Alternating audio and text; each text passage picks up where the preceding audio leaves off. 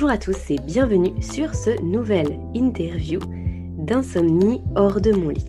Aujourd'hui, je reçois un invité euh, qui m'a énormément euh, appris, euh, qui a énormément enrichi ma réflexion sur la santé et sur le sommeil, grâce notamment à sa chaîne YouTube. Il s'agit du docteur Raphaël Pérez, qui fait donc des, vidéos sur YouTube depuis des années et des années sur des sujets très variés, mais pour beaucoup qui ont un lien avec le sommeil et puis la compréhension qu'on peut avoir de la santé.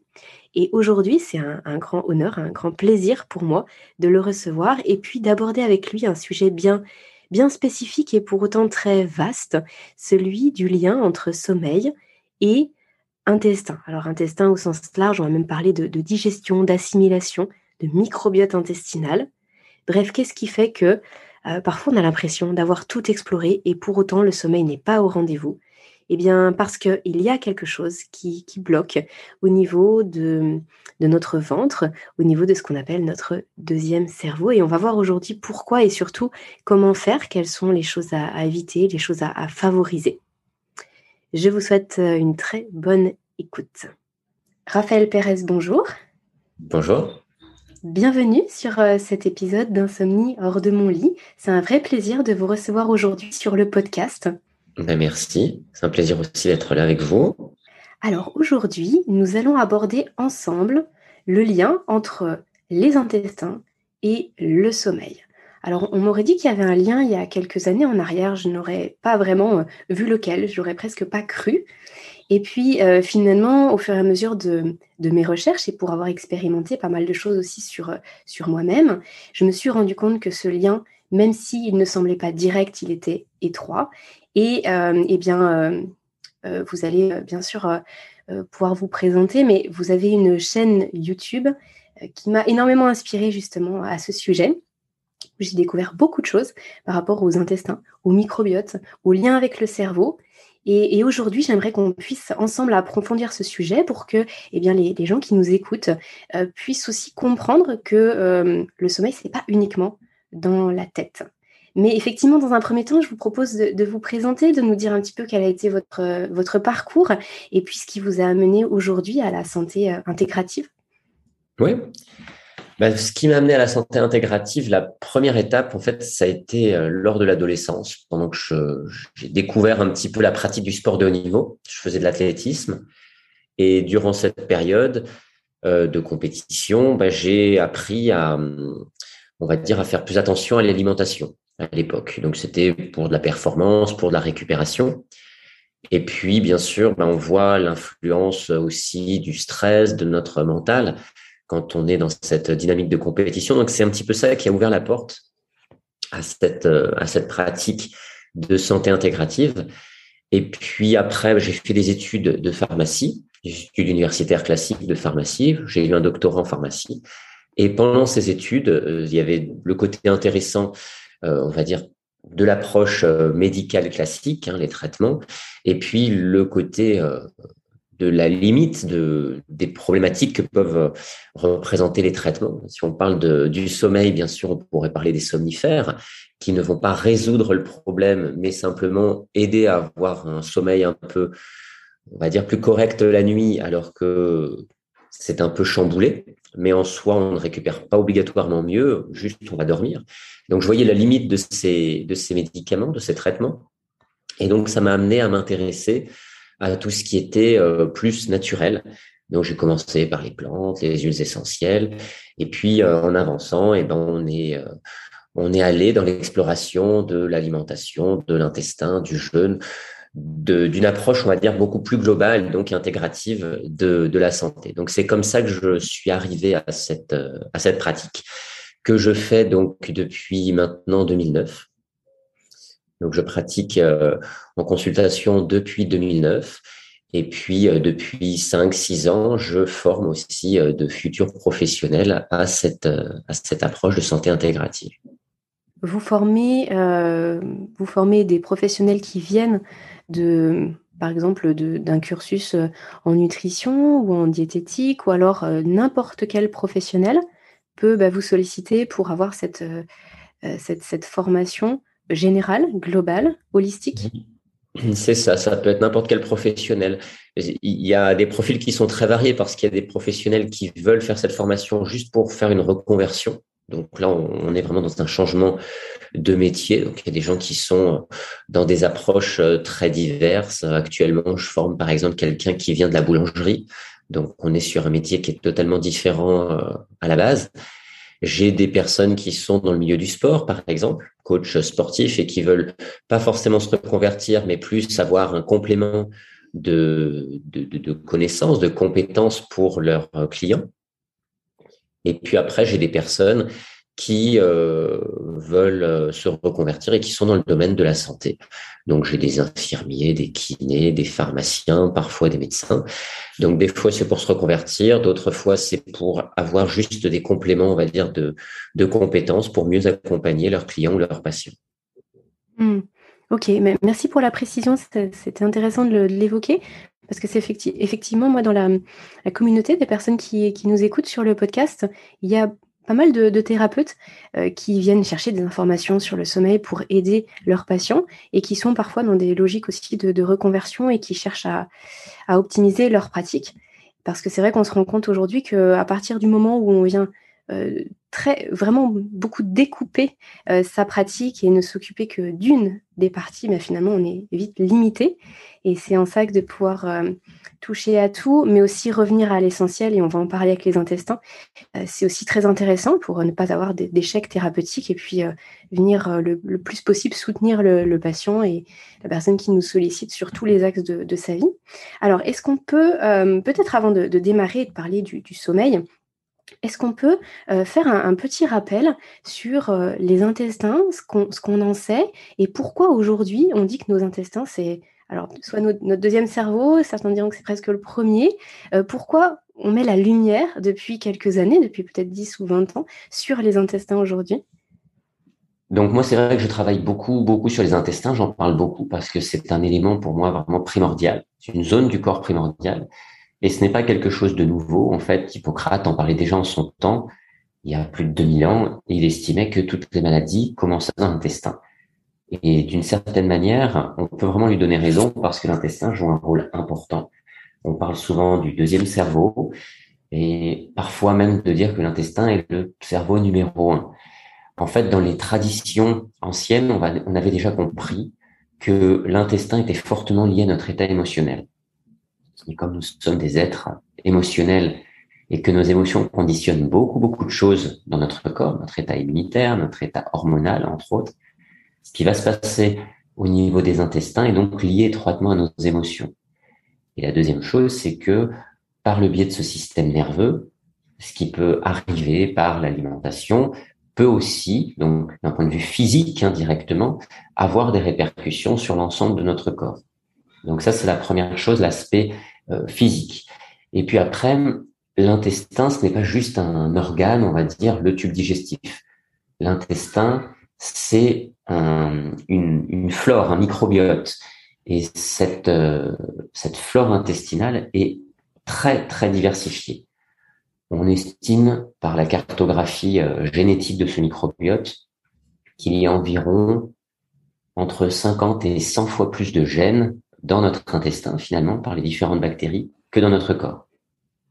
Et on sait que ces bactéries, ces différents micro-organismes vont avoir une influence sur notre corps, sur le fonctionnement de notre corps. Elles vont nous protéger, elles vont produire des nutriments, certaines vitamines, elles produisent des neurotransmetteurs, elles euh, ont un effet, pour certaines d'entre elles, anti-inflammatoire sur le corps, elles vont nourrir les cellules de l'intestin. Donc il y a tout un ensemble finalement, tout un, rôle, euh, un ensemble de rôles que vont jouer ces bactéries qui font aujourd'hui euh, dire que finalement ce microbiote intestinal peut être considéré comme un organe à part entière de notre corps. Et c'est pour cette raison, cet ensemble de rôles de la flore intestinale et du système nerveux de l'intestin qu'il y a autant d'importance à agir sur l'intestin. Hmm. et puis au niveau, au niveau hormonal aussi, du coup, les intestins sont liés à... Alors, vous avez évoqué le système nerveux, et puis ils sont liés aussi à, nos productions hormonales, à tout notre système hormonal, c'est bien ça? C'est ça, ils vont aussi conditionner notre état hormonal, tout à fait. Il faut comprendre que notre état hormonal, il va être rythmé par ce que nous vivons, puisque notre corps s'adapte à son environnement et que les hormones nous permettent justement de nous adapter.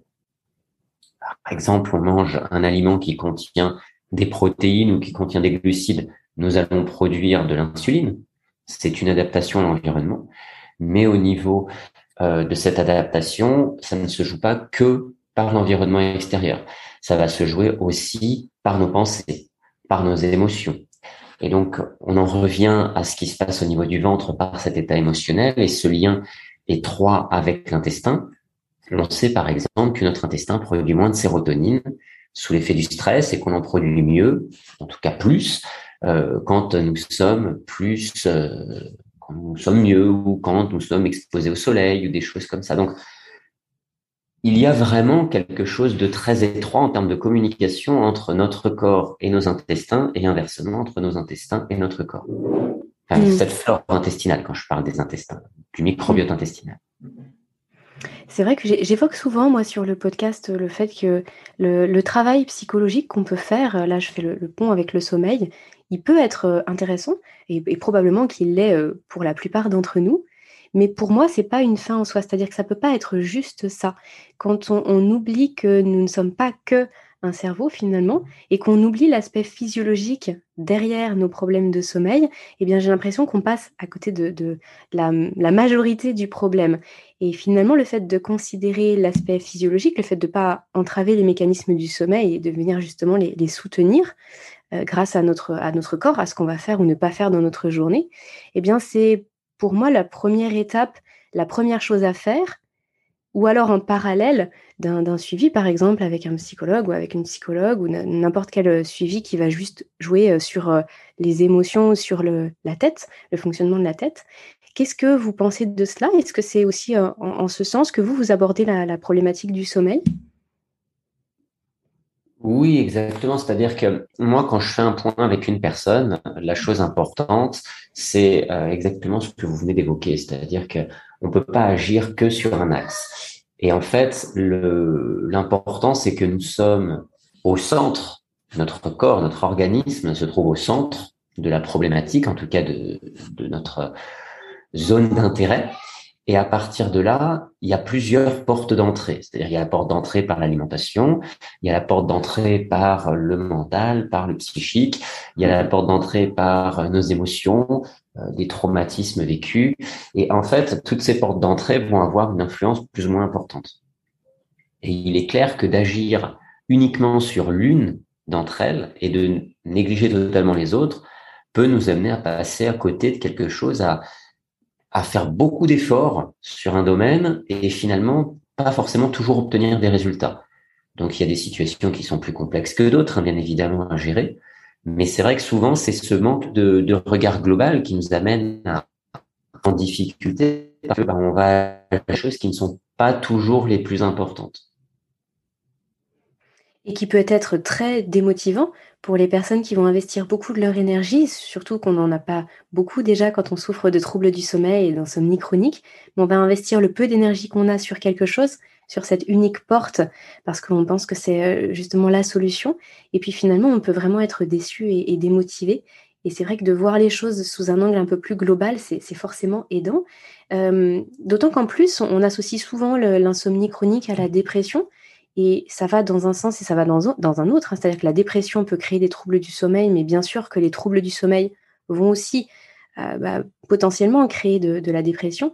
Or, on sait qu'on va pouvoir euh, travailler sur la dépression grâce à la flore intestinale, en tout cas en, travaillant sur le microbiote intestinal et sur nos intestins.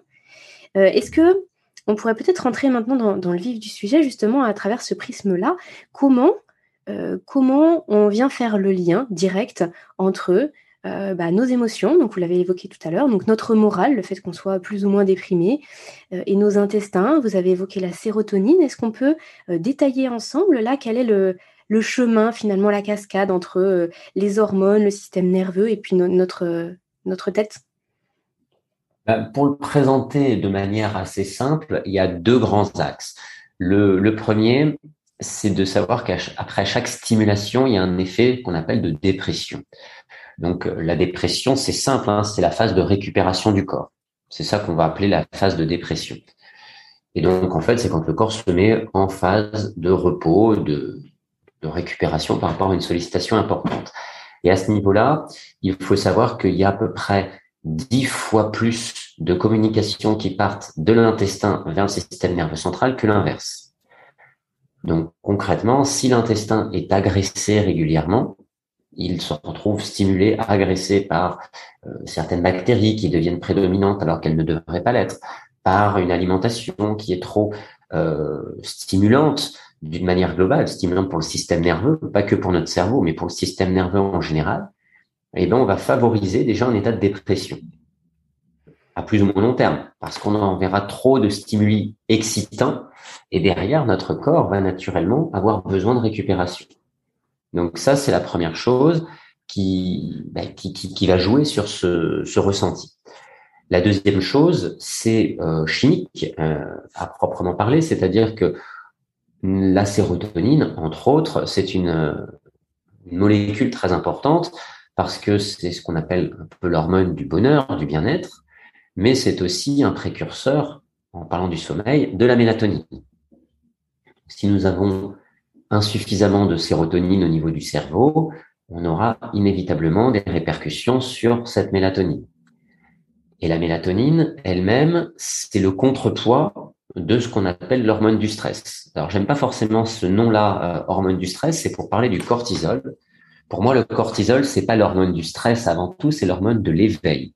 C'est-à-dire que le matin, quand on se met en route, on va dire normalement vers entre 6 et 8 heures du matin, on a un pic de cortisol. Et ensuite, ce taux de cortisol reste assez haut dans la matinée. Et puis, petit à petit, dans l'après-midi, il commence à baisser pour atteindre son point bas aux alentours de 20 heures. Et ensuite, normalement, il est censé rester bas toute la nuit. Donc, c'est l'hormone plutôt de l'activité, de l'éveil, de la mise en route. Et le contrepoids, donc, c'est la mélatonine. Si on produit moins de mélatonine, on va créer moins de contrepoids, on va avoir un taux de cortisol et donc d'excitation on pourrait dire d'une certaine manière, qui va être plus élevé. Alors au niveau de l'intestin, que va-t-il se passer? En gros, notre intestin, une partie de notre flore intestinale, contribue à cette production de sérotonine. Alors ce qui est important de comprendre, c'est que la sérotonine qui est produite au niveau périphérique, ou la sérotonine que nous pourrions trouver dans cette sérotonine au niveau de notre cerveau, peut être exploitée au niveau périphérique, mais elle ne peut pas être exploitée au niveau de notre système nerveux central. Tout simplement parce que cette molécule, la barrière hémato-encéphalique, c'est-à-dire la barrière entre le sang et le cerveau. Ça veut dire que pour produire de la sérotonine au niveau du cerveau, notre cerveau doit recevoir son précurseur. Et son précurseur, c'est un acide aminé qui s'appelle tryptophane. Et ce tryptophane va pouvoir être transformé localement en sérotonine et puis en fonction des besoins en mélatonine. Ce qu'il faut savoir, c'est que la production au niveau de l'intestin, on pourrait dire, bah, elle n'a pas trop d'influence, puisque de toute façon, la sérotonine qui est produite dans l'intestin, elle ne va pas jusqu'à notre cerveau. Mmh, c'est ce que j'allais vous demander, oui. Bah, c'est ça. C'est qu'en fait, ça va avoir une influence, on pourrait dire, indirecte.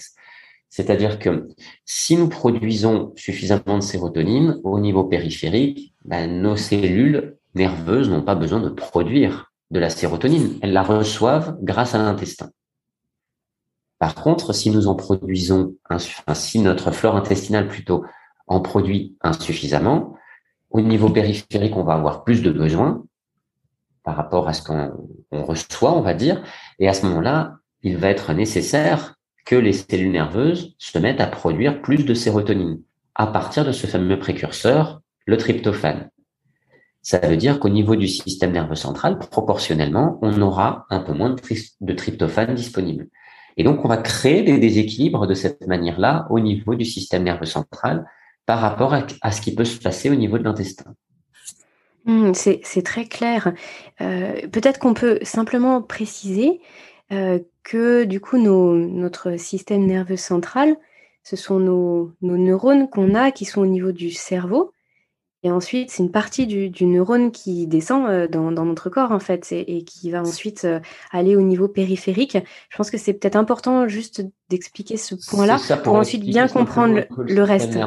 Oui, En, effet, le système nerveux, pour le, le, schématiser, en gros, nous avons un système nerveux central, donc notre cerveau, hein, ce qui est dans notre tête, euh, qui est composé de plusieurs structures nerveuses.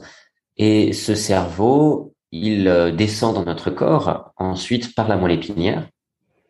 Ça, c'est la partie euh, qui va innerver les différentes zones du corps, motrices entre autres. C'est pour ça que, par exemple, une personne qui a la moelle épinière sectionnée va se retrouver paralysée à un certain niveau. Ensuite, on a ce qu'on appelle des nerfs crâniens. Les nerfs crâniens, ça part aussi du système nerveux central et c'est le système nerveux, on va dire, autonome neurovégétatif, c'est-à-dire c'est le système nerveux qui permet de fonctionner même si la moelle épinière est sectionnée. C'est ce qui permet à nos organes de fonctionner de manière euh, bah, sans que nous ayons à y réfléchir, de manière autonome. Quand vous respirez, votre cœur qui bat, votre intestin qui fonctionne, vous n'y pensez pas. Ça fonctionne tout seul. Alors que quand vous allez courir, vous avez une action consciente d'aller faire du mouvement. Donc c'est la différence entre ces deux parties, la partie qui passe par la moelle épinière et la partie qui passe par les nerfs crâniens. Donc ça c'est deux zones. Et ensuite, cette partie qui passe par les nerfs crâniens, c'est celle qui nous intéresse finalement, elle va innerver tout ce qui va être euh, nécessaire au fonctionnement interne de notre corps. Et après, on a donc ce système nerveux périphérique qui passe par les nerfs crâniens ou par la moelle épinière. Et nous avons des centres nerveux, comme celui du ventre. On en a également un, entre autres, au niveau du cœur, où nous avons une quantité très importante de neurones qui vont bah, jouer un rôle aussi dans le fonctionnement de ces organes et dans les interactions qui vont se produire entre la périphérie du corps et l'aspect central. Donc on sait qu'il y a des choses qui peuvent se passer au niveau du cœur, au niveau du plexus solaire par rapport au système nerveux du cœur et également par rapport au système nerveux du ventre ou de l'intestin. Hmm. Merci pour cette précision. Euh, c'est très très clair comme ça. Euh, là, du coup, vous nous avez expliqué ce qui se passait pour la sérotonine notamment. Est-ce qu'on peut évoquer le GABA qui lui aussi va être euh, un acteur majeur pour appuyer sur la pédale de frein de notre système nerveux pour qu'on puisse être assez apaisé pour basculer vers le sommeil et puis y rester? Je crois savoir qu'il y a aussi une production importante dans les intestins. C'est au même titre que la sérotonine et c'est le même fonctionnement, c'est le même intérêt c'est le même intérêt, c'est le même fonctionnement. En fait, la plupart de nos neurotransmetteurs, on va en trouver au niveau de l'intestin, qui vont être produits dans l'intestin. Donc, en effet, c'est le même intérêt, c'est le même, euh, on pourrait dire entre guillemets, mécanisme. Et c'est vrai que ce GABA, il va jouer un rôle important. Je vais dire au même titre qu'un autre élément dans notre corps, mais qui lui va venir d'alimentation, qui est le magnésium, qui sont en effet des régulateurs, des éléments qui vont permettre d'appuyer sur le frein. Euh, le GABA, c'est un élément important parce que il a un effet d'apaisement au niveau du système nerveux, comme le magnésium. C'est pas pour rien qu'on prend du magnésium quand on est sous stress, par exemple, parce que nous avons des équilibres en fait à respecter. Donc, au niveau des neurotransmetteurs entre le GABA et un autre neurotransmetteur qu'on appelle l'acide glutamique ou glutamate. Et donc, ce neurotransmetteur, c'est un neurotransmetteur stimulant, excitant, et le GABA, en contrepartie, va faire le contrepoids pour ralentir, apaiser. Et on a la même chose entre le calcium et le magnésium. Le calcium, c'est ce qui va permettre de contracter les cellules et le magnésium de les relâcher. Et donc, on a ces équilibres-là qui sont nécessaires, qui peuvent faire intervenir plus ou moins l'intestin. Donc, pour le GABA pleinement, pour le magnésium, c'est moins le cas. En tout cas, pas par, pas par rapport à la flore intestinale directement. Mais c'est vrai que comme nous sommes en, surmenage, on va dire d'une manière générale, euh, qui est installé en chronique, nous avons besoin de ces éléments pour ralentir le rythme. Et c'est vrai que quand on a du mal déjà à ralentir le rythme soi-même, consciemment, bah, ces éléments-là vont être une aide, un soutien important pour le faire. Et si on en manque, bah, c'est vrai qu'à un moment donné, on va avoir du mal. On est un peu dans un, cercle vicieux, c'est-à-dire que la, la, mécanique, la machine s'emballe et on est dans un, dans un manque de, ralentissement et forcément ça a des répercussions sur la qualité du sommeil. Euh, est-ce que euh, on peut aussi considérer les, problématiques qu'on peut rencontrer avec nos intestins euh, sous l'angle de l'inflammation et sous l'angle d'une production de cortisol trop importante? On va produire du cortisol qui est une molécule inflammatoire si on a une, un, état inflammatoire chronique, d'après ce que j'en sais. Euh, j'imagine que si c'est le cas au niveau des intestins, eh bien, euh, parce que par exemple notre alimentation ne nous convient pas, parce que l'intestin est trop agressé et qu'on peut être dans, un, dans cet état d'inflammation permanente, on va produire plus de cortisol. J'imagine que par ricochet, ça peut vraiment venir induire des, troubles du sommeil. Est-ce que c'est exact? Est-ce que vous souhaitez nous, en dire quelques mots? Eh ben, Concernant l'inflammation, en effet, il peut y avoir cette problématique de cortisol, puisque exactement quand on est avec un taux de cortisol excessivement euh, produit en permanence, même si c'est euh, sur une analyse de sang une petite augmentation hein, finalement, mais quand c'est pendant des années, on peut se retrouver avec une prédisposition à un état inflammatoire. Donc concrètement, c'est pas juste le cortisol qui crée de l'inflammation, mais ce cortisol, par tout un de mécanismes sur notre euh, expression génétique, c'est-à-dire la manière dont, notre, nos cellules vont produire un certain nombre de molécules, on va exprimer de l'inflammation à plus ou moins long terme. Donc ça, c'est la première problématique avec le cortisol directement. Et puis après, il peut y en avoir une seconde. Cette seconde problématique, c'est l'aspect euh, de ce qui va se passer aussi dans l'intestin. C'est-à-dire que dans l'intestin, nous avons des molécules, euh, enfin des molécules, des bactéries plutôt, qui vont produire des molécules, qui vont être en interaction avec le corps pour produire des molécules anti-inflammatoires. C'est le cas d'une bactérie qui s'appelle Fecalibacterium prosnitzi, qui est une bactérie très très présente dans notre intestin. Donc il faut imaginer que dans notre intestin, on peut avoir à peu près 1000 espèces bactériennes différentes pour une personne en bonne santé, et que cette bactérie, à elle seule, va représenter plusieurs pourcents de notre flore intestinale. Donc c'est vraiment une bactérie prédominante. Hmm. Et cette bactérie joue un rôle anti-inflammatoire. Donc il va pas y avoir que le cortisol tout seul, hein, c'est tout un ensemble finalement de d'éléments qui vont créer un levier inflammatoire. Hmm, ok. Euh, est-ce qu'on peut évoquer maintenant la, perméabilité de l'intestin, euh, l'intestin poreux En quoi c'est lié à, notre, à la capacité de notre corps de, bien dormir Par quel phénomène finalement ça vient jouer avec le sommeil Qu'est-ce que c'est déjà un intestin poreux et, pourquoi il faut faire attention à ça pour ensuite pouvoir bien dormir? Alors, un intestin poreux, c'est un intestin qui va comporter, on va dire, des trous, comme une passoire. Donc, l'intestin laisse naturellement passer certains éléments, les nutriments qui vont permettre à notre corps d'être nourri correctement, ça c'est normal, et il va bloquer des molécules qui sont volumineuses, qui n'ont rien à faire dans notre corps. Et puis, on peut avoir certaines petites molécules qui vont passer, c'est-à-dire l'alcool, par exemple, l'éthanol, qui est une petite molécule et qui va pouvoir quand même diffuser au niveau de l'intestin. Mais globalement, notre intestin doit avoir une barrière, hein, doit faire office de barrière protectrice. Quand l'intestin est abîmé, ce qui va se passer, c'est que souvent la flore intestinale protectrice a déjà commencé à être altérée également, c'est-à-dire qu'elle est moins présente. Ensuite, sur la muqueuse de l'intestin, on produit du mucus. Euh, l'intestin va produire du mucus qui va être un mucus protecteur. Et ce mucus va être moins produit.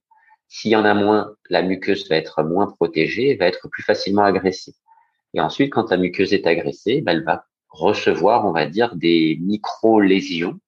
Et ces micro-lésions, ben, ce sont des cellules qui vont être euh, cassées, ou alors c'est entre les cellules, c'est-à-dire euh, les jonctions qui tiennent ces cellules entre elles où il y aura des ruptures. Et à cet endroit-là, on va pouvoir laisser passer des substances qui sont plus volumineuses et plus indésirables pour notre corps.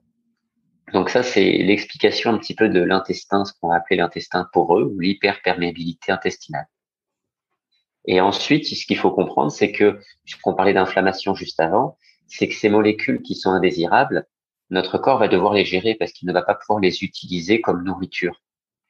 Donc, c'est le système immunitaire qui va devoir s'en charger et le foie. Ce sont les deux organes, on va dire, qui ont un rôle de protection majeur par rapport à ce qui passe la barrière intestinale. C'est pour cela que ben, on peut avoir après des réactions inflammatoires avec des sensibilités, voire des intolérances alimentaires, par exemple. Et du coup, le, le, lien avec le sommeil, c'est justement le fait qu'il y ait une, une, inflammation plus importante, c'est le fait que s'il y a beaucoup de, finalement d'intrus qui passent à l'intérieur de notre système et qui ne devraient pas, eh bien ça veut dire que notre, organisme ne peut pas fonctionner correctement et ça, ça va avoir des répercussions sur les mécanismes du sommeil. C'est en ce sens-là? Alors, il y a, il y a en ce sens-là, déjà, parce qu'en effet, s'il y a plus de ces substances, ça crée plus d'inflammation. Et quand on a plus d'inflammation, bah, selon les tissus, ça va nous gêner.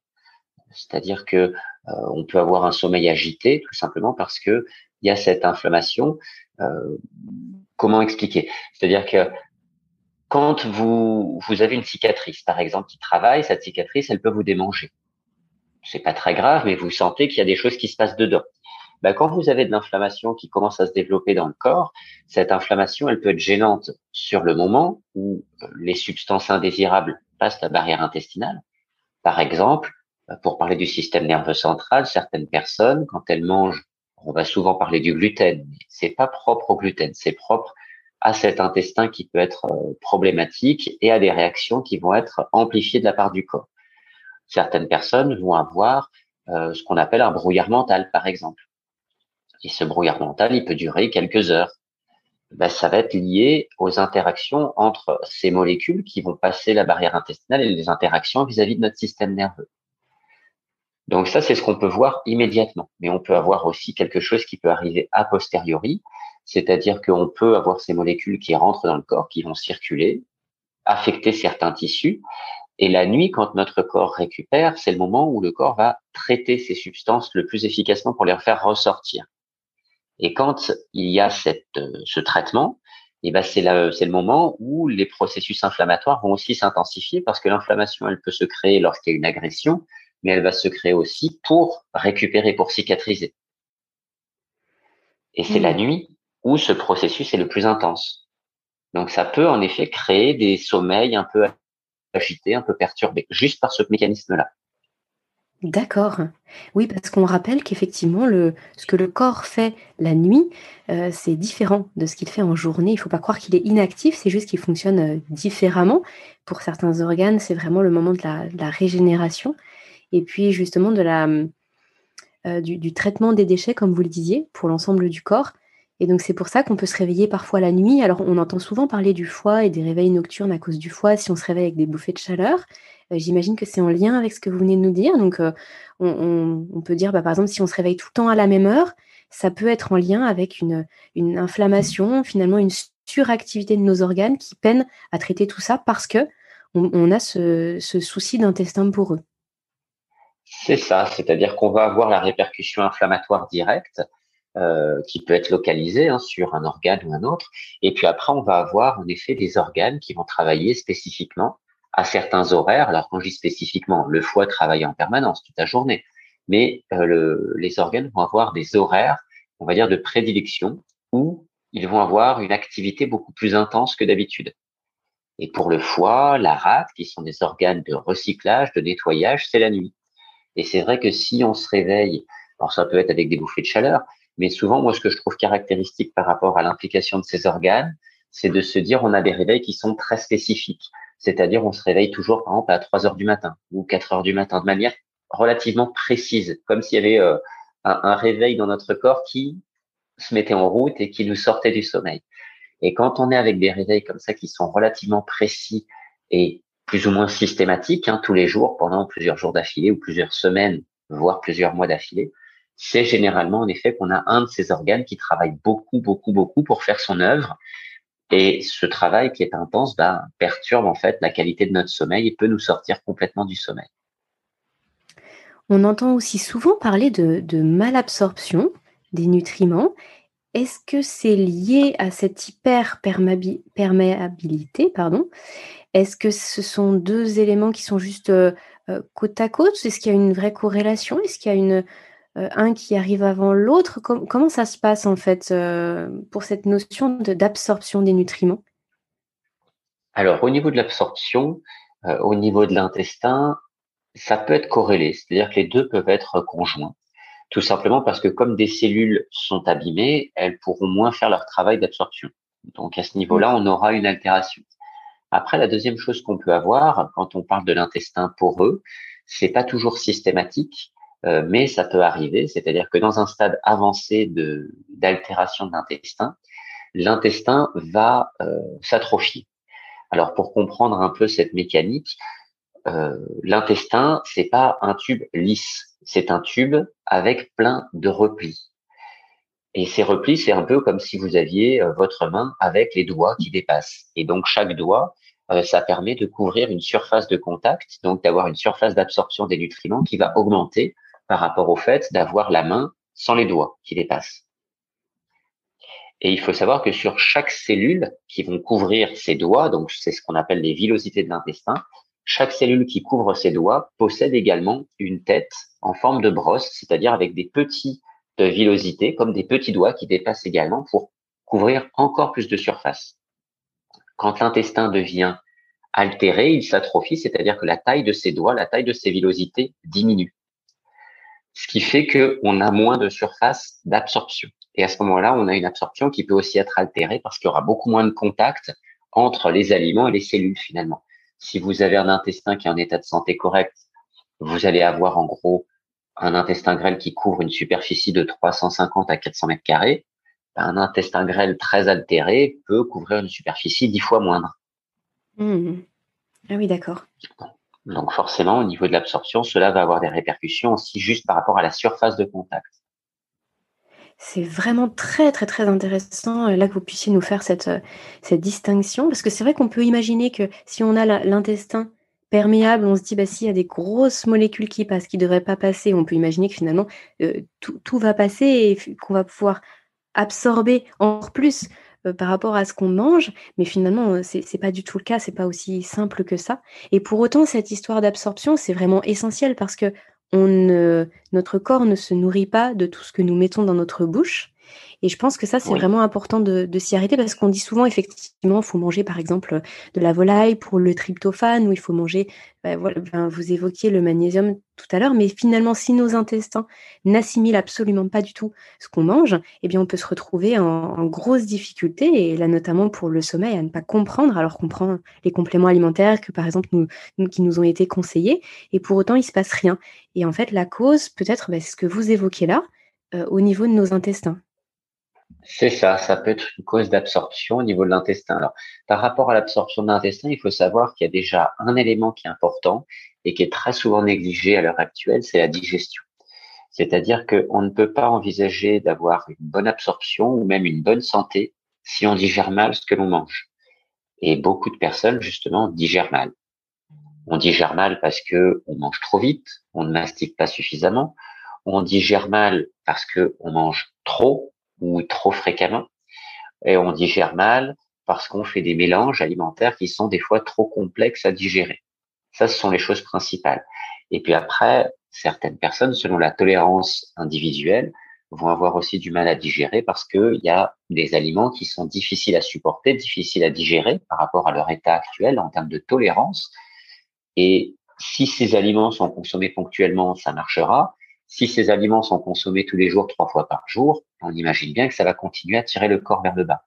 Donc ça, c'est la première chose par rapport à l'absorption, c'est digérer. Si on digère bien, on peut absorber correctement. Si on digère mal, déjà, on aura un, un ralentissement ou une baisse de la qualité d'absorption. Et puis après, bien sûr, il y a l'état dans lequel se trouve l'intestin qui va en rajouter une couche. Et c'est clair qu'on peut prendre des compléments, mais si on prend des compléments et que ça ne donne rien, soit le complément n'est pas adapté, c'est pas celui dont on a besoin, soit, et eh ben, tout simplement, c'est une problématique euh, qui peut être liée à l'absorption. Et bien sûr au terrain, puisqu'on parlait de l'inflammation, de tout ça, des fois le complément peut aider, mais comme le corps travaille beaucoup la nuit, par exemple, ben, on va avoir toujours un sommeil agité parce que le terrain fait que ben, ce sommeil sera agité. Donc il faut travailler sur le terrain pour désengorger le corps. Mmh. quel, euh, lien on peut faire entre l'absorption ou la malabsorption et la constipation? Parce que la constipation, j'ai l'impression que c'est un petit peu le vais pas dire le mal du siècle, mais de nombreuses personnes ont des, gros soucis avec leur transit. Et est-ce qu'il y a un lien? Est-ce que si par exemple on est vraiment constipé fréquemment, on va moins bien absorber Est-ce qu'il y a un lien direct, indirect? Alors il peut y avoir un lien direct. C'est-à-dire que la constipation, très souvent, elle va être, elle peut être conditionnée par notre état émotionnel. Je parlais tout à l'heure hein, du lien étroit entre nos émotions et ce qui se passe dans notre ventre. Et on sait que le transit va être euh, fortement influencé par notre état émotionnel. Donc, il peut déjà y avoir cette composante-là. Et puis ensuite, la deuxième composante, souvent par rapport à la constipation, c'est le manque d'énergie. C'est-à-dire que notre corps a un capital énergétique limité pour faire ce qu'il a à faire dans la journée. Et normalement, bah, la journée, on dépense de l'énergie, la nuit, on récupère. Même si on a des activités, on va avoir plus de, de temps pour récupérer. Donc logiquement, il y a un équilibre qui se crée. Mais si on demande trop d'efforts à notre corps par rapport à sa capacité à supporter ces efforts, petit à petit, on va se mettre dans un état de, on va dire, d'endettement énergétique. Et à ce moment-là, quand on est dans cet état d'endettement énergétique, le corps va devoir choisir des zones qu'il va mettre au ralenti pour économiser de l'énergie et que les autres fonctions puissent se dérouler convenablement. Et donc, la fonction digestive, le transit, est une des, des fonctions qui va être le plus affectée par ce genre de choses. Je vais vous donner un exemple. Pardon, je vais vous donner un exemple pour illustrer mes propos. Imaginons que vous vous levez d'habitude à 6h30 ou 7h du matin. Vous faites votre petit rituel matinal, vous allez aux toilettes dans la matinée, vous allez à la selle avant de partir de chez vous, et tout va bien. Vous vous couchez le soir, je sais pas, il est 22h ou 23h. Et puis là, exceptionnellement, vous devez vous lever plus tôt. Et au lieu de vous lever à 6h30, 7h, vous vous levez à 5h du matin. Et eh bien, il est fort probable que le jour où vous allez vous lever à 5h du matin, vous aurez plus de mal à aller à la selle. Hmm.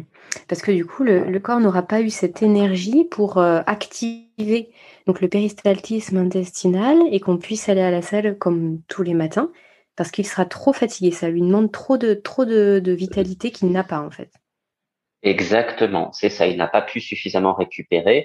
Et peut-être que vous, vous irez à la selle ce jour-là, mais vous irez peut-être pas à la selle comme d'habitude. C'est-à-dire que soit ça va être plus compliqué d'y aller, soit vous allez y aller peut-être le soir, alors que d'habitude vous y allez le matin. Et vous allez y aller le soir, pas parce que vous êtes en train de courir à droite à gauche, mais parce qu'à un moment donné, vous vous posez et votre corps commence à se relâcher.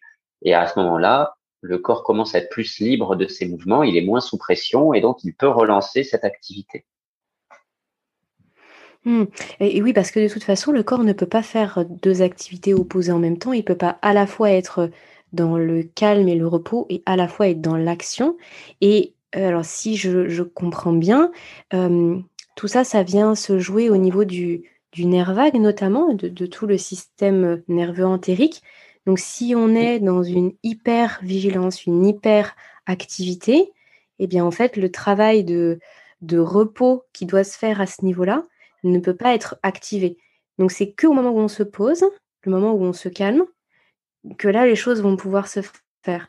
Mais du coup, c'est un cercle vicieux parce que on se retrouve souvent le pied dans un espèce d'engrenage où on est sans cesse dans la surstimulation et on n'arrive plus vraiment à avoir ce temps de repos, ce temps de calme.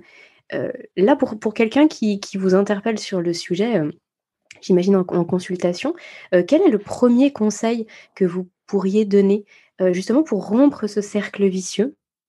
C'est de prendre du temps pour bah, soi C'est simplement ça, de prendre du temps?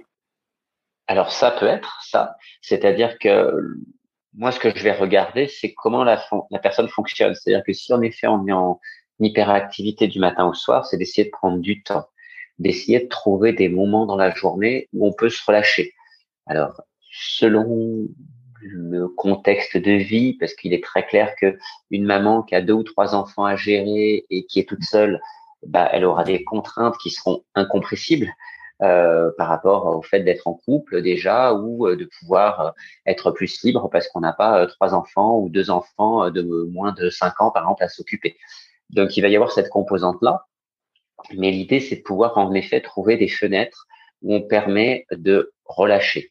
Donc ça peut être par de la respiration par exemple. Quand on parlait du nerf vague, on peut agir sur ce nerf vague par la respiration, c'est-à-dire toutes les respirations un peu profondes de relaxation seront bénéfiques. Il y en a une qui a été très étudiée scientifiquement, c'est la cohérence cardiaque. La cohérence cardiaque joue un rôle de relaxation en agissant sur cet équilibre par la respiration, c'est-à-dire que quand on inspire, on appuie sur l'accélérateur, quand on expire, on appuie sur le frein. Et l'intérêt avec cette respiration de cohérence cardiaque, c'est qu'on va le faire de manière équilibrée, à peu près autant de temps d'accélération que de freinage, ce qui va permettre au nerf vague de retrouver un peu un état d'équilibre plus favorable. Et comme ce nerf vague va conditionner notre état hormonal, puisque les glandes et tous les organes du système digestif sont liés entre autres à ce nerf vague, ça va créer un état de relaxation qui peut être bénéfique sur l'ensemble du corps derrière. D'accord. Euh, là, par rapport à, ce qu'on évoque, donc on évoque effectivement un, système euh, nerveux, un système hormonal, les intestins, tout ça qui, ne fonctionnerait pas forcément de façon optimale, mais finalement on peut, dans notre quotidien, ne pas s'en rendre compte, ne pas se rendre compte que le dysfonctionnement, il, vient de là. quels sont selon vous les signes alors, bien sûr, on peut se dire que l'insomnie, c'est du coup un signe. Ce serait un symptôme que, par exemple, bah, tous les intestins ne fonctionnent pas bien, que le microbiote n'est pas assez bien équilibré, mais on ne fait pas forcément toujours ce lien. On n'a pas la, conscience que ça peut être le cas. Est-ce qu'il y a d'autres signes qui peuvent alerter en disant, mais là, ça ne se passe pas bien? Mon système digestif, il y a, un souci, et, mon microbiote intestinal et tous mes intestins ne sont pas au top. Ben, le, premier signe qui touche quand même beaucoup de monde, c'est localement, hein, c'est sur l'intestin, c'est-à-dire d'avoir un système digestif qui fonctionne mal, euh, soit parce qu'on digère au ralenti, soit parce qu'on a des gènes, des douleurs, des brûlures, euh, des symptômes de ce genre au niveau du système digestif, soit on n'en est pas encore à ce stade-là, mais on a le ventre qui gonfle déjà très régulièrement et éventuellement déjà des répercussions sur le transit ça, c'est la première chose parce que c'est quelque chose qui touche quand même pas mal de monde et qui peut être déjà une porte euh, vers cette, euh, cette problématique de sommeil. Donc ça, c'est la première chose. Après, bien sûr, il peut y avoir d'autres euh, symptômes qui peuvent arriver, c'est-à-dire qu'on peut avoir d'autres symptômes au niveau neurologique. Je parlais tout à l'heure de cette sensation un peu de brouillard mental. Ça peut être ça, ça peut être une, difficulté de concentration, de mémorisation, c'est-à-dire que euh, la concentration, la mémorisation, si d'habitude ça se passe bien et que là on voit qu'il y a vraiment une dégradation qui s'installe depuis quelques mois ou qu'il y a une vraie transition qui s'est faite là à un moment donné, c'est généralement qu'il y a des choses aussi qui se jouent au niveau de l'intestin. On parlait aussi au début de la notion de dépression, c'est-à-dire que ce qui va se passer en termes de, de, de morale, d'humeur, de comportement vis-à-vis de l'alimentation, ça peut être aussi un indicateur. Par exemple, les comportements, euh, on va dire, addictifs, les compulsions alimentaires, donc euh, la compulsion alimentaire de fin de journée, par exemple, la compulsion alimentaire sucrée vers euh, sucrée grasse vers 16-17 heures, c'est souvent lié au circuit de la sérotonine. Donc ça peut nous montrer déjà qu'il y a des choses qui peuvent être liées à l'état de l'intestin. On peut avoir des personnes qui vont avoir un comportement addictif aussi, euh, où elles ont besoin de manger, manger, manger euh, très régulièrement. Là, souvent, on va penser peut-être à la dopamine. Et là aussi, il y a souvent un lien avec l'intestin. C'est pas à 100%, mais on peut déjà suspecter ce genre de choses. Hmm. Les, maux de tête également? Les maux de tête également. Les maux de tête, ils sont généralement la conséquence d'une euh, surcharge une surcharge importante au niveau du système nerveux. Donc, soit surcharge parce qu'il y a des molécules qui vont avoir un effet agressif à un moment donné, qui stimulent le système nerveux le corps décharge tout ça. Donc ça, c'est ce qu'on peut avoir euh, avec un mal de tête. Et puis ensuite, on peut avoir une accumulation de toxines. C'est-à-dire que vous avez certaines personnes, par exemple, qui n'ont pas forcément mal à la tête dans le quotidien, mais si elles sautent un repas ou si elles décalent leur repas d'une heure ou deux, elles vont commencer à avoir mal à la tête. Et là, souvent, c'est un état d'encrassement du corps excessif. Et cette situation est très souvent corrélée avec euh, une problématique intestinale. Et j'ai souvent entendu dire également que l'état de notre peau reflétait l'état de notre muqueuse intestinale. Donc, par exemple, si on fait euh, si on a par exemple beaucoup d'acné, de l'eczéma, du psoriasis, est-ce que ça c'est lié aux intestins? Parce qu'on entend aussi le foie, on entend un petit peu les deux. Qu'est-ce que vous, vous en pensez? Est-ce que ça peut être un signe de se dire, il faut que je prenne soin de mes intestins? Si on a ça, plus des maux de tête, plus de l'insomnie, c'est clairement que là, nos intestins ne, fonctionnent pas de façon euh, correcte. Alors, en effet, il peut y avoir un lien, c'est-à-dire que ça va pas forcément être le reflet strict de l'état de l'intestin, mais la peau, c'est un organe excréteur, qu'on appelle aussi émonctoire. C'est-à-dire que dans notre corps, il y a plusieurs grands excréteurs qui sont le foie, les reins, les poumons, ce sont les trois principaux. Et ces trois organes excréteurs principaux ont pour rôle, en permanence, du matin au soir, le jour, la nuit, de faire du nettoyage. Ils évacuent des toxines, ils évacuent des toxines, ils évacuent des toxines en filtrant le sang et la lymphe. Ça, ce sont ces, ces organes-là. Ensuite, nous avons un quatrième organe qui est important en termes d'excrétion, c'est l'intestin. Mais l'intestin ne peut pas jouer ce rôle d'excrétion en permanence puisque nous mangeons. Et donc, il y a certains moments de la journée où le corps bah, doit gérer la nourriture et d'autres moments où nous ne sommes plus en phase alimentaire, les périodes de jeûne, donc c'est principalement la nuit. Et à ce moment-là, l'intestin va se mettre aussi à travailler en excrétion. Donc c'est pour ça que l'intestin est un organe important à ce niveau-là, mais pas aussi important que les trois autres parce qu'il ne travaille pas en permanence. Et puis ensuite, nous avons ce qu'on va appeler des organes relais ou des émonctoires secondaires. C'est-à-dire que ce sont des organes qui vont intervenir mais parce que le corps a besoin de soutenir les trois organes excréteurs majeurs qui commencent à être en état de surmenage. Et donc à ce moment-là, en effet, on peut voir la peau qui va intervenir parce qu'il y a les reins ou le foie qui sont en état de surmenage trop important depuis un certain temps. Et donc on va avoir par exemple une transpiration qui peut être plus abondante, plus odorante.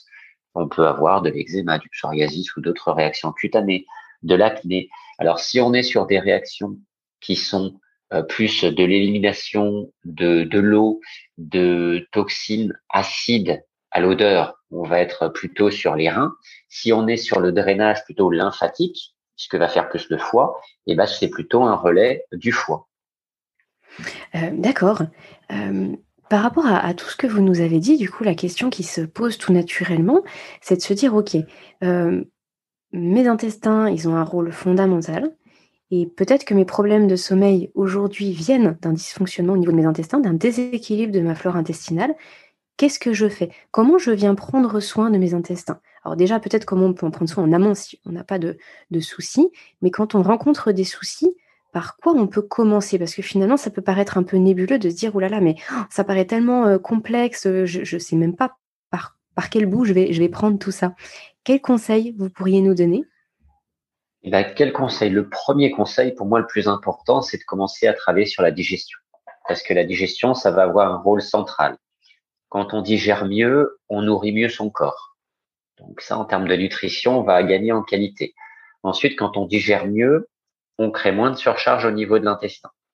Donc on va moins encombrer l'intestin. Cet encombrement de l'intestin lui-même va déséquilibrer la flore intestinale. Donc si on arrête d'entretenir cette situation de déséquilibre, la flore intestinale, de par euh, son fonctionnement, va se rééquilibrer. Alors ça va être plus ou moins de temps, hein, mais elle va se rééquilibrer. C'est-à-dire qu'un système vivant complexe, quand on le laisse tranquille, qu'on enlève les entraves, il revient à l'état d'équilibre. Hmm, Donc ça, c'est quelque chose qui est important. Exactement, le principe de l'homéostasie, tout à fait. Et donc, ce que vous mettez euh, derrière euh, le terme digérer, c'est ce que vous évoquiez un petit peu plus tôt, à savoir la mastication, le fait de ne pas faire des associations alimentaires qui seraient, euh, voilà, qui seraient trop difficiles. C'est ça que vous mettez derrière le fait de, bien digérer? C'est ça, il peut y avoir plein de choses hein, là-dedans, mais en effet, mastiquer parce que bah, souvent on mange trop vite, euh, on fait pas attention, on est dans la distraction parce que on regarde la télé, on est sur notre téléphone, etc. Donc euh, tous ces facteurs de distraction nous amènent à ne pas être euh, à ce que nous faisons, et donc on mange trop vite ou on mange sans faire attention, et donc on, on saute pratiquement cette étape de mastication. Donc ça c'est la première chose. Après, je parle souvent des combinaisons alimentaires qui vont être plus favorables sur la digestion parce que ces combinaisons vont plus respecter les mécanismes physiologiques digestifs. C'est-à-dire que si vous mangez euh, si vous mangez un produit sucré, vous faites un dessert en fin de repas, ce qui est très souvent fait aujourd'hui. Et eh ben le sucre va lui poser problème parce qu'il a un besoin d'être traité rapidement par notre corps. Et quand vous avez un repas qui va durer en termes de digestion 3-4 heures, et pas pour le sucre, c'est beaucoup trop long, que ce soit des sucreries ou que ce soit des fruits. Et à ce moment-là, on va favoriser un terrain qui va créer de l'acidité, qui va créer potentiellement de l'inflammation, irriter un peu la muqueuse parce que ça va produire de l'alcool. Et à ce moment-là, bah, selon son degré de sensibilité, ça va demander un effort encore supplémentaire au corps pour gérer tout ça. Donc ça, ça peut être un exemple. Euh, ensuite, sans être sur des mélanges qui sont euh, dits incompatibles euh, au niveau digestif, il y a des mélanges qu'on peut faire. Mais si vous mangez par exemple du riz et des lentilles, un repas type végétarien par exemple ou végétalien, eh ben ce repas-là, on peut le digérer. Mais ça demande un effort digestif très important. Donc il y a des mélanges qui vont être à éviter ou à limiter le plus possible parce que il y a des contrariétés, des oppositions digestives qui vont générer un encombrement de l'intestin, une production d'alcool par fermentation pour les glucides, par exemple. Et puis, on va avoir des repas qui vont demander beaucoup, beaucoup d'énergie. Et si on en manque justement de l'énergie, eh ben, la digestion ne pourra pas se faire correctement. Donc ça, ce sont euh, les, raisons d'être, on va dire, d'aller vers des combinaisons alimentaires plus favorables sur le plan digestif. Hmm. par rapport à, comment bien nourrir aussi notre, notre microbiote intestinal, on entend souvent parler des, fibres. Euh, donc là, c'est un petit peu en dehors de la digestion de ce que vous évoquiez jusqu'avant, juste avant.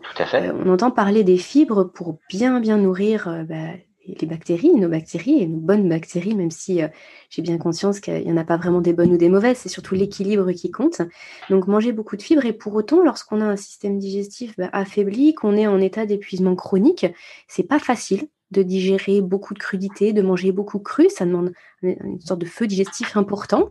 Qu'est-ce que vous en pensez, vous de cela? Alors, en effet, les fibres, ça n'agit pas spécialement sur la digestion, mais on va avoir un intérêt à en consommer parce que ces fibres vont nourrir, en effet, les bactéries de l'intestin. Alors, les fibres, euh, même si nous, en, avons besoin, ce sont des, éléments, des nutriments qui sont pas toujours évidents à supporter parce que bah, quand on est affaibli, en effet, bah, ça demande un effort important. Il peut y avoir des personnes qui ont une flore qui vont fermenter excessivement, qui vont travailler excessivement ces fibres et qui vont générer d'inconfort, des ballonnements. Donc, il faut arriver à doser un petit peu. Comme nous en avons besoin, il faut imaginer que si elles sont absentes, on va créer un déséquilibre. Donc, il faut envisager qu'elles doivent arriver dans notre intestin, ces fibres. Donc, maintenant, c'est de réfléchir à comment est-ce qu'on peut les apporter. Certaines personnes vont pouvoir manger beaucoup de crudités, ça passera bien. Et si ça passe bien sous cette, euh, sous cet apport, ça fonctionne, il n'y a aucun souci. Maintenant, si on a plus de difficultés, parce qu'en effet, on n'a pas assez de feu digestif pour euh, gérer les crudités, ou alors parce que les fibres, quand on consomme de la salade, par exemple, on a le ventre qui gonfle, et bien là, il va falloir trouver un compromis. Ce compromis, ça peut être de réduire et d'éviter les aliments qui sont les plus gênants. Si la salade, par exemple, avec des grandes feuilles de laitue pose problème, on va aller vers des jeunes pousses de salade, vers des endives qui seront peut-être mieux supportées, mieux tolérées. Donc parce qu'elles auront des fibres qui seront moins coriaces et qui seront plus faciles à supporter pour le corps. Et puis après, l'autre chose que l'on peut faire, c'est passer par le par la cuisson, de passer par une cuisson qui restera une cuisson douce, une cuisson modérée, parce que si on cuit trop longtemps, forcément, on va dégrader la qualité des fibres, mais de rester sur une cuisson douce, modérée, pour atténuer l'influence de l'alimentation crue, qui va demander beaucoup d'efforts, beaucoup de feu digestif. Donc, on va utiliser ce feu finalement par la cuisson. Hein, c'est là c'est là où on va le retrouver. Et donc, le corps aura moins besoin de dépenser cette énergie, d'avoir ce feu digestif pour traiter ses aliments. Donc, ça peut être un moyen de contourner un petit peu ces limites que l'on peut avoir à un moment donné. Mmh, d'accord. Et est-ce qu'il y aurait d'autres choses qu'on puisse faire, sur quoi on va pouvoir venir travailler? Pour euh, bien entretenir nos intestins. Et euh, par exemple, euh, on entend parler du, psyllium, on entend parler des différents bouillons, enfin des, bouillons d'os, de certains champignons. pour justement régénérer la muqueuse intestinale. Est-ce que ça, ça peut être, on se dit, bah voilà, je vais faire ça en amont, pour ensuite ben, rattraper un petit peu ce qui peut être en déséquilibre chez nous? Ou est-ce que finalement ça vient dans un second temps Donc, qu'est-ce qu'on fait vraiment en, priorité? Vous avez évoqué la digestion. Est-ce que vous souhaitez nous, nous prendre le fil un petit peu Donc, avec la digestion, qu'est-ce qu'on fait ensuite dans la foulée? Bah, voilà, si on doit agir sur un élément prioritaire pour moi par rapport à l'intestin, c'est la digestion, parce que c'est vraiment la priorité. Vous pouvez prendre du psyllium et continuer à mal digérer, vous allez malgré tout continuer à créer un terrain défavorable à l'intestin. Donc c'est pour ça que la première étape pour moi avant de dire il faut prendre du psyllium, il faut prendre des fibres, il faut prendre ci, ça, c'est de travailler la qualité de la digestion, l'énergie dépensée dans cette digestion. Mais après, en effet, on va pouvoir travailler sur d'autres choses. Donc là, on a parlé de certaines fibres qui se trouvent naturellement dans les aliments. On va avoir ensuite euh, comment ça s'appelle D'autres aliments qui sont dits prébiotiques, qui ne sont pas considérés spécifiquement et initialement comme des fibres alimentaires, mais qui vont jouer le même rôle, ce sont certains flavonoïdes, par exemple. Il y a certaines molécules antioxydantes euh, qu'on retrouve dans les fruits, principalement euh, les petites baies, hein, de couleur plutôt rouge, foncé, noire. Hein, donc on en trouve dans les myrtilles, par exemple. Et ces, ces, ces, molécules vont également servir de nourriture à certaines bactéries dans l'intestin. Donc ça, c'est quelque chose qui n'est pas encore complètement admis dans l'aspect euh, fibre, même si ça pourrait en faire partie. Mais on commence à, comprendre depuis quelques années que ces substances-là sont en fait de vrais prébiotiques. Et ça, c'est pas simplement de dire je mange euh, de, des, des aliments qui sont juste riches euh, dans ces prébiotiques, c'est simplement d'aller vers d'autres prébiotiques que l'on n'avait pas forcément l'habitude de consommer auparavant. Ensuite, euh, nous pouvons aller en effet vers des, on va dire des compléments, c'est-à-dire que le psyllium, ce n'est pas un aliment à proprement parler. Hein. Le psyllium, ça vient du plantain et c'est euh, une sorte de, tégument qu'on va récupérer, mais qui a cette composition de fibres prébiotiques. Donc c'est pour ça que le psyllium peut être très intéressant, ça peut aider au transit, mais ça va aider aussi à entretenir cette bonne nutrition des bactéries de l'intestin. Donc ça, ce sont des choses que l'on peut utiliser si on en ressent le besoin pour accroître, on va dire, le, l'activité naturelle et normale de cette flore intestinale. Et puis après, vous me parliez des bouillons. Alors les bouillons, ils peuvent être intéressants à deux titres. Alors les bouillons, souvent on parle de bouillons d'os parce que ces bouillons vont apporter euh, par leur composition des nutriments qui vont aider à la restauration de la muqueuse intestinale. Donc euh, c'est clair qu'une personne qui est en bon état général, avec un intestin qui normalement fonctionne correctement, en aura beaucoup moins besoin qu'une personne qui a un intestin déjà fragilisé.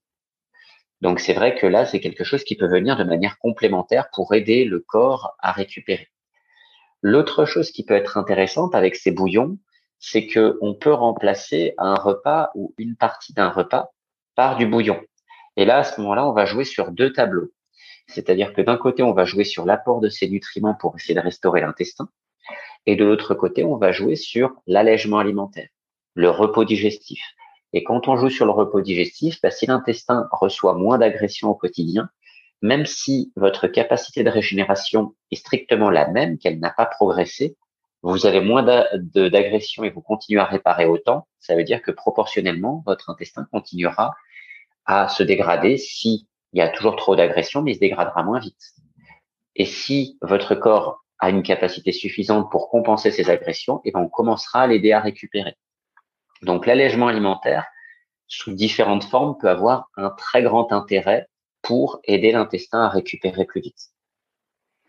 Et, justement, peut-être pour aller plus loin au niveau de ces agressions, est-ce que vous pourriez euh, juste peut-être en, deux ou trois mots nous dire les choses qui vont les plus agresser, le plus agresser nos intestins et vraiment qui seraient qui serait utile de, de, radier, de, de bannir dans notre quotidien? Alors les choses qui sont les plus problématiques pour l'intestin, on va avoir déjà certains médicaments que, que, que l'on prend de manière parfois anodine, mais qui ont des effets euh, parfois conséquents, euh, ce sont les anti-inflammatoires, par exemple. Les anti-inflammatoires que l'on peut prendre euh, quand on a une tendinite, bah, ça n'est pas anodin, ça a des répercussions sur notre intestin, sur notre muqueuse. Donc, si on doit prendre un médicament de ce genre, pourquoi pas Mais c'est important de faire attention à ne pas en abuser. Ça, c'est la première chose. Et puis, si on peut s'en passer parce qu'il y a d'autres alternatives qu'on peut avoir sous le coude et qui nous soulagent suffisamment, bah, ce sera toujours ça en moins comme agression.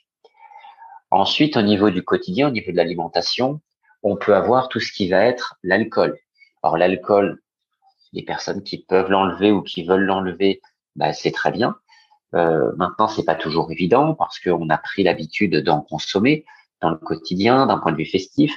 Donc, l'idée à ce niveau-là, ce serait d'éviter d'en consommer en permanence, d'en consommer tous les jours, pour justement limiter ces, ces agressions qu'il pourra y avoir sur l'intestin. Et à savoir bien sûr que les alcools forts seront toujours beaucoup plus agressifs pour la muqueuse que un verre de vin, par exemple. Mais néanmoins, même un verre de vin, ça contient de l'alcool et ça va créer de l'agression qui peut, sur un terrain fragile, ben, entretenir cette fragilité. Et d'ailleurs, les personnes qui sont sensibles de l'intestin, souvent, s'éloignent de, de l'alcool parce qu'elles ne le supportent plus. Ensuite, un autre élément qui peut être assez problématique, ce sont les sodas, les boissons gazeuses. Alors c'est vrai qu'une eau gazeuse sera moins problématique euh, qu'un soda euh, au cola, un gazeux par exemple, mais on va avoir cette, euh, cette problématique-là qui peut ressortir.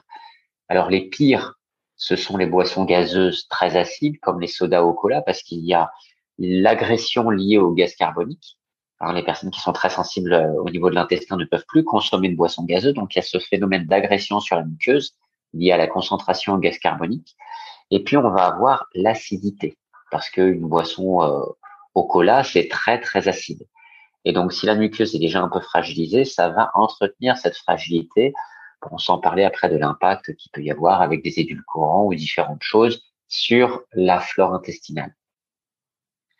Donc ça, pour moi, ce sont les, les choses les plus problématiques. Et puis, bien sûr, on pourrait euh, finir ce tour d'horizon des aliments les plus problématiques par tout ce qui est aliments ultra transformés de manière générale. Mmh. Parce que ces aliments ultra transformés n'apportent pas de fibres pour notre intestin, donc n'apportent pas de fibres prébiotiques.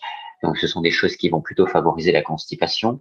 Ce sont des aliments qui sont très stimulants, très excitants, donc qui favorisent aussi un état de stimulation très fort et derrière un état de dépression qui va suivre. Et ce sont des aliments qui sont compliqués à digérer, donc qui généralement vont encombrer l'intestin et perturber la flore intestinale. je vous remercie infiniment, euh, docteur Pérez, d'avoir, euh, de nous avoir fait cet état des lieux, de nous avoir partagé tout ça. C'était, vraiment, vraiment très passionnant. Alors, avant de, conclure cet échange, je voulais vous poser la question de, donc vous, vous donnez, vous avez des, vous recevez des patients en, consultation, vous donnez aussi des consultations à, distance, je crois. Euh, quelle, fréquence ça représente les troubles du sommeil? Est-ce que c'est fréquent? Est-ce que c'est régulier que les gens consultent pour ce type de problématique? Alors, qui consultent spécifiquement pour ce type de problématique, c'est pas une proportion importante. Hein. je dirais qu'on est entre 5 et 10% Par contre, des personnes qui viennent me consulter pour autre chose et qui ont des troubles du sommeil, là oui, il y en a quand même une bonne partie. C'est-à-dire qu'il y a pas mal de gens qui viennent pour des problèmes digestifs, par exemple, des problèmes de poids, des problèmes d'inflammation. Et dans toute l'anamnèse qu'on peut faire, ben, il finit par ressortir qu'ils ont des problèmes de sommeil. Donc ça peut être de l'apnée du sommeil, ça peut être de, des sommeils qui sont très agités, des insomnies, comme je le disais tout à l'heure, où on se réveille systématiquement à une heure très précise dans la nuit. Donc on peut avoir euh, plutôt ce genre de profil dans les personnes qui viennent me solliciter. Mmh. Et euh, du coup, d'après votre expérience, qu'est-ce que vous avez pu constater au niveau de, euh, des solutions, de ce qui fonctionne le mieux, de ce qui fonctionne aussi rapidement pour que ce soit motivant? Euh, C'est vraiment quand les gens commencent à faire attention à tout ce que vous avez évoqué là aujourd'hui au niveau de l'alimentation? Est-ce qu'il y a besoin d'un petit coup de pouce parfois au niveau d'un complément de euh, d'une plante ou quelque chose d'autre pour un petit peu euh, retrouver confiance, rompre le cercle vicieux et ensuite pouvoir prendre soin de, nos intestins, de notre système nerveux? Finalement, quel est l'angle qui, selon vous, apporte le plus d'efficacité, de bienfaits directement? Alors, ça va vraiment dépendre des profils. C'est-à-dire que moi, souvent, je travaille d'une manière où je ne vais pas obligatoirement proposer de compléments de prime abord. parce que si je vois qu'il y a suffisamment de choses déjà sur l'alimentation qui peut poser problème, on va commencer à travailler là-dessus et on va voir comment comment la situation évolue. Et dans un certain nombre de cas, on a déjà une amélioration. Donc, si cette amélioration est suffisante, on continue là-dessus. Et puis, si c'est pas suffisant, en effet, on va venir euh, soutenir le, le, corps avec euh, des, des, compléments. Et dans certaines situations où là, je vois que le sommeil est vraiment euh, trop problématique, parce que des fois, il y a des personnes qui vont dormir deux, trois heures par nuit. Donc là, c'est très, très problématique. Donc là, à ce moment-là, on va essayer de travailler en parallèle avec des compléments. Donc, il peut y avoir différentes choses qui peuvent aider, qui peuvent fonctionner. Ça dépend des profils. Mais c'est vrai que les choses que je retrouve en utilité le plus fréquemment, ça peut être des plantes de type plantes adaptogènes qui vont avoir euh, des mécanismes d'action sur le système de la sérotonine, éventuellement de la dopamine, du GABA, hein, donc euh, des neurotransmetteurs que l'on a évoqués tout à l'heure. Mhm. Et puis, sinon, il y a un autre produit qui peut être assez intéressant euh, en termes de complément, c'est la glycine. La glycine, c'est un acide aminé aussi qui, euh, pris au moment du coucher, peut avoir des effets euh, assez positifs sur la qualité du sommeil et sur le fait d'aider à retrouver un sommeil un peu plus favorable. Mmh, d'accord. Ok, c'est, vraiment très intéressant parce qu'en plus, selon le, euh, bah, sur le podcast, j'interviewe très régulièrement des, des personnes, des, des experts dans, dans, leur domaine. Et c'est à la fois curieux et à la fois super enrichissant de voir que on n'a jamais les mêmes conseils finalement, en fonction de, bah, de la personne que j'interviewe, on, va conseiller soit plutôt cet acide aminé là, plutôt ce, ce complément là. Euh, je trouve que ça nous donne vraiment une palette d'outils qui est très intéressante. Il y a forcément quelque chose qui va fonctionner pour, pour, chacune, pour chacun d'entre nous.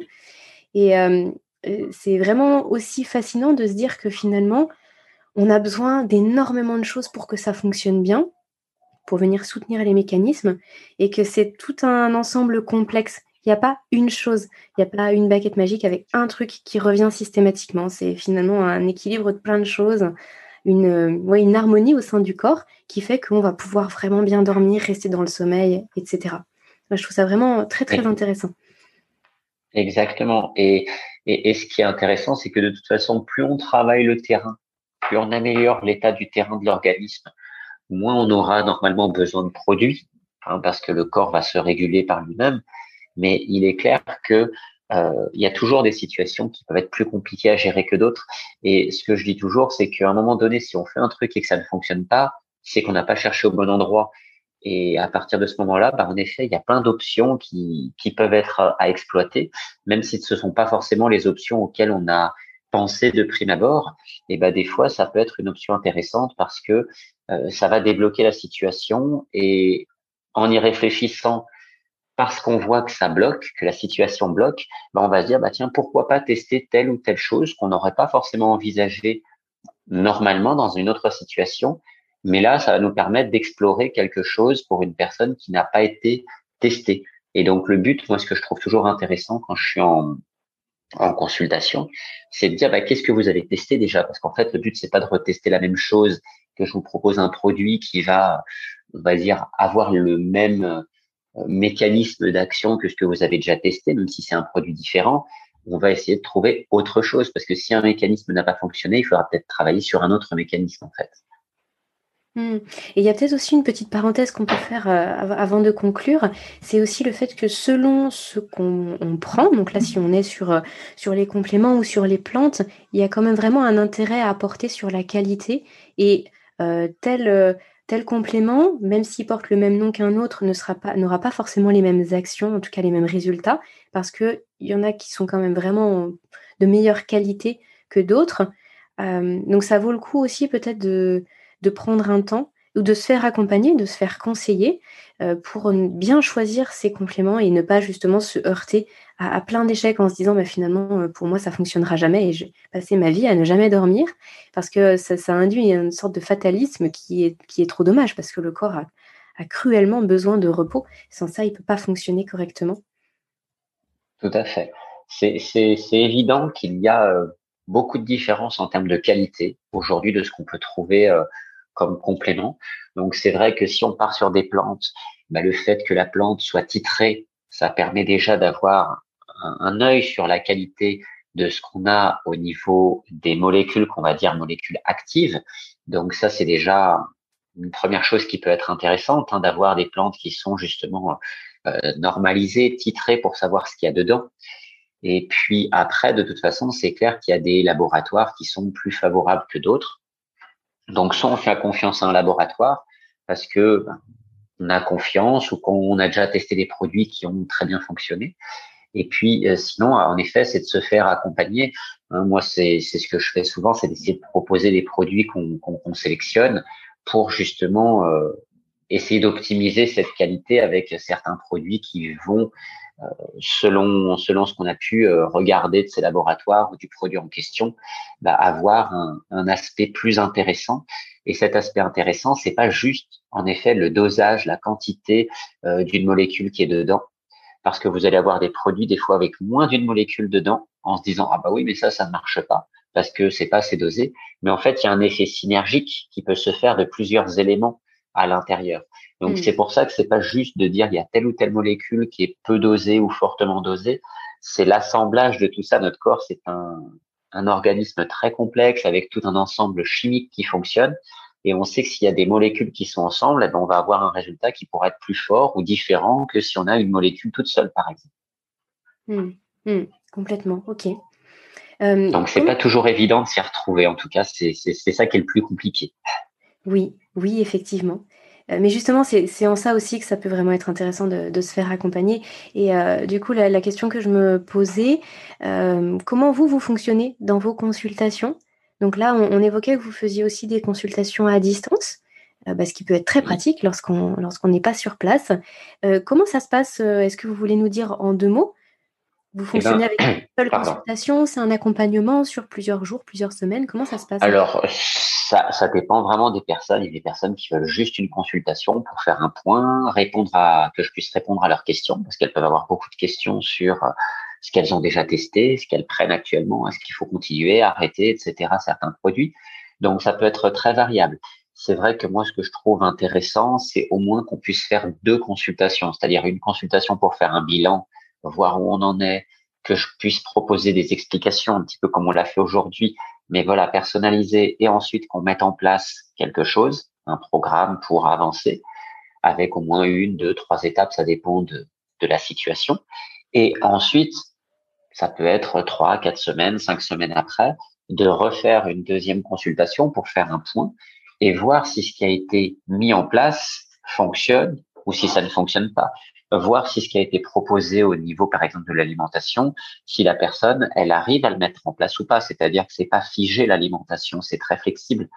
Et le but, c'est que mes conseils ne restent pas des conseils qui sont euh, entre guillemets gravés dans le marbre et on ne peut pas y déroger c'est que ce soit une trame de travail et que la personne ensuite s'approprie ses conseils par rapport à son quotidien, à son mode de vie pour que ce soit le plus efficace possible.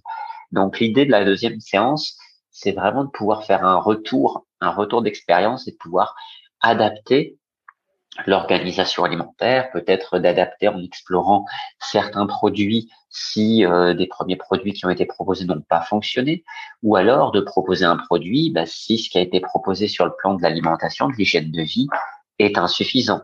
Parfois parce que c'est insuffisant, et puis parfois parce que la personne n'a pas réussi à mettre certaines choses en place. Donc le but de cette deuxième séance, c'est vraiment de, de corriger les choses pour que ce soit le plus adapté possible à la personne.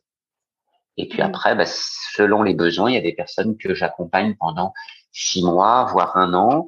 Et puis il y a des personnes que je vais voir une ou deux fois. C'est très variable. Mmh. D'accord. Ok. Et, où est-ce qu'on vous retrouve? Euh, Du coup, vous avez un site internet, vous êtes aussi présent sur les réseaux. J'évoquais que vous aviez une chaîne YouTube. Par quel biais c'est le plus facile de vous contacter et de, voir un petit peu, euh, de prendre rendez-vous avec vous si on le souhaite? Alors, bah, pour me contacter, alors on, retrouve de toute façon, si on va sur YouTube, euh, sur les vidéos, enfin sous les vidéos plutôt, on retrouve, il y a une adresse mail et puis il y a le lien de mon agenda aussi si on veut prendre un rendez-vous directement. Et puis sinon, par mon site internet, euh, mon site internet c'est docteur, le dimitier de docteur dr, Raphaël Pérez, toutattaché.fr. Et en passant par le site internet, on peut on peut atteindre directement l'agenda ou faire une demande de contact pour euh, nous poser une question si euh, on peut y répondre directement. On fait pas de la consultation sauvage, hein, c'est pas le but non plus, mais euh, voilà de pouvoir recevoir vos demandes et puis s'il y a une demande de rendez-vous, ça peut passer par là aussi pour qu'on vous propose quelque chose qui vous correspond. Si jamais sur l'agenda ça ne marchait pas, en tout cas ça ne collait pas avec vos horaires, on peut toujours essayer de s'arranger s'il y a s'il y a possibilité. Merci infiniment. Euh, c'était euh, vraiment un, échange passionnant. J'espère que, bah, pour toutes les, auditrices et auditeurs, ça aura été aussi passionnant que, pour moi d'échanger avec vous. Euh, on a appris vraiment beaucoup de choses et puis les liens sont, sont plus compréhensibles maintenant entre nos intestins et entre nos intestins, le cerveau et puis le sommeil. Donc merci infiniment pour le temps accordé et puis bah, je vous dis peut-être à une prochaine fois. Ben, merci beaucoup. Voilà, nous arrivons à la fin de cet épisode. Euh, j'espère euh, sincèrement qu'il vous aura autant enthousiasmé que, moi pour le faire. Ça permet vraiment de clarifier énormément de points. J'espère que ça aurait été aussi enrichissant pour vous. Alors, si c'est le cas, si vous appréciez le contenu que je vous propose semaine après semaine sur le podcast, n'oubliez pas qu'il est important de, de noter, de partager si vous souhaitez soutenir mon travail. Donc vous pouvez soit mettre cinq petites étoiles, euh, prendre une seconde pour partager à quelqu'un qui, pourrait être intéressé, qui en aurait besoin, ou alors commenter sous le podcast. Dans tous les cas, je vous retrouve très prochainement pour un nouvel épisode et surtout d'ici là, prenez bien soin de vous.